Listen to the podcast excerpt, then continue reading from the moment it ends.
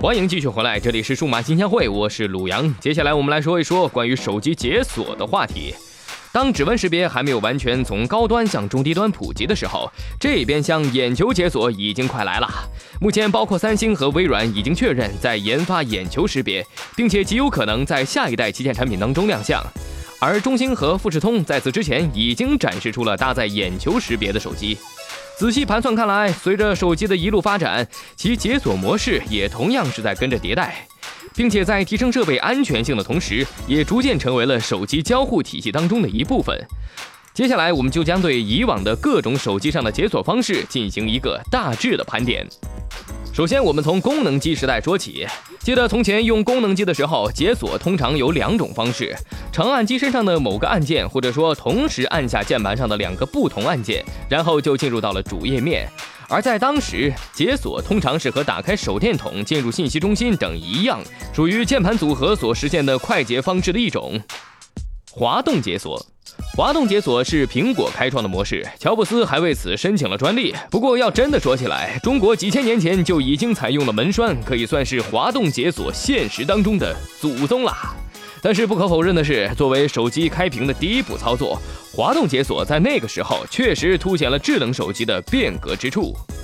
而接下来就是人脸解锁。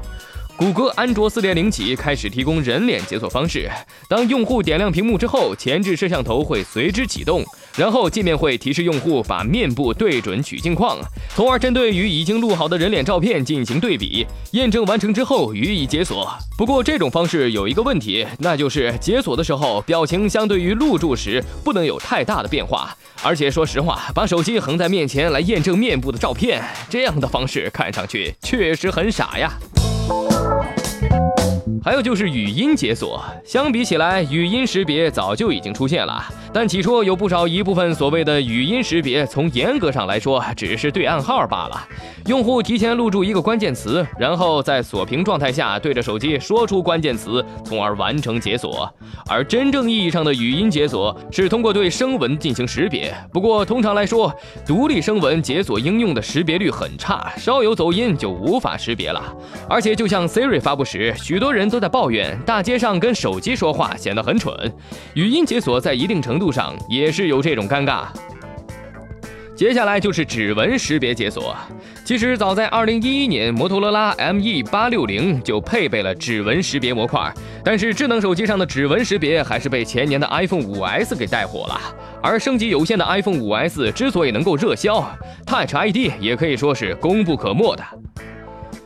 以 iPhone 5S 为例，其指纹识别模块由起到保护作用的蓝宝石玻璃、记录和识别指纹的传感器以及激活传感器的不锈钢环组成。其中，传感器内又提供了两级验证：第一级是依靠电容来识别接触面的指纹图像；第二级是利用无线射频技术，通过感应组件读取真皮层反射回来的信号，继而得到一幅精确的指纹图像。此外，指纹解锁的方式还分为滑擦式和按压式两种，后者体验和准确性普遍更好，也逐渐成为了主流的指纹解锁方案。还有一种叫做 NFC 解锁，NFC 解锁主要是配合额外的 NFC 模块来实现的，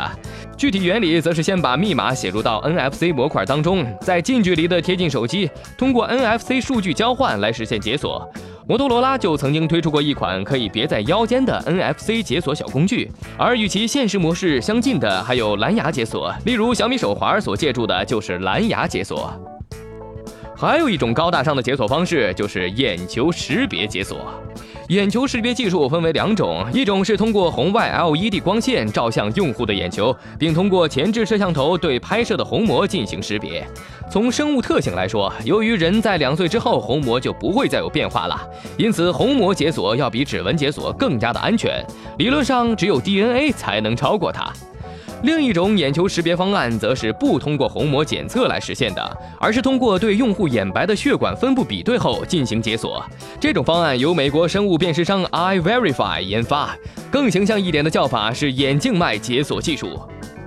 而这两种方式都对解锁手机的前置摄像头以及用户的解锁状态有一定的要求，而不是单纯的依靠传感器。这就意味着识别过程可能会遭到环境的影响，而这一点包括面部识别、语音识别也都一样。不要忘了，还有无论怎样都会继续存在的密码解锁。无论是解锁数字密码 PIN 码，还是图像密码，它们都是最为基础的解锁方式，也是会一直存在下去的解锁方式。因为无论是人脸识别、指纹识别，还是虹膜识别，都不是百分之百能够成功的。而密码解锁这个时候作为一种备用解锁手段，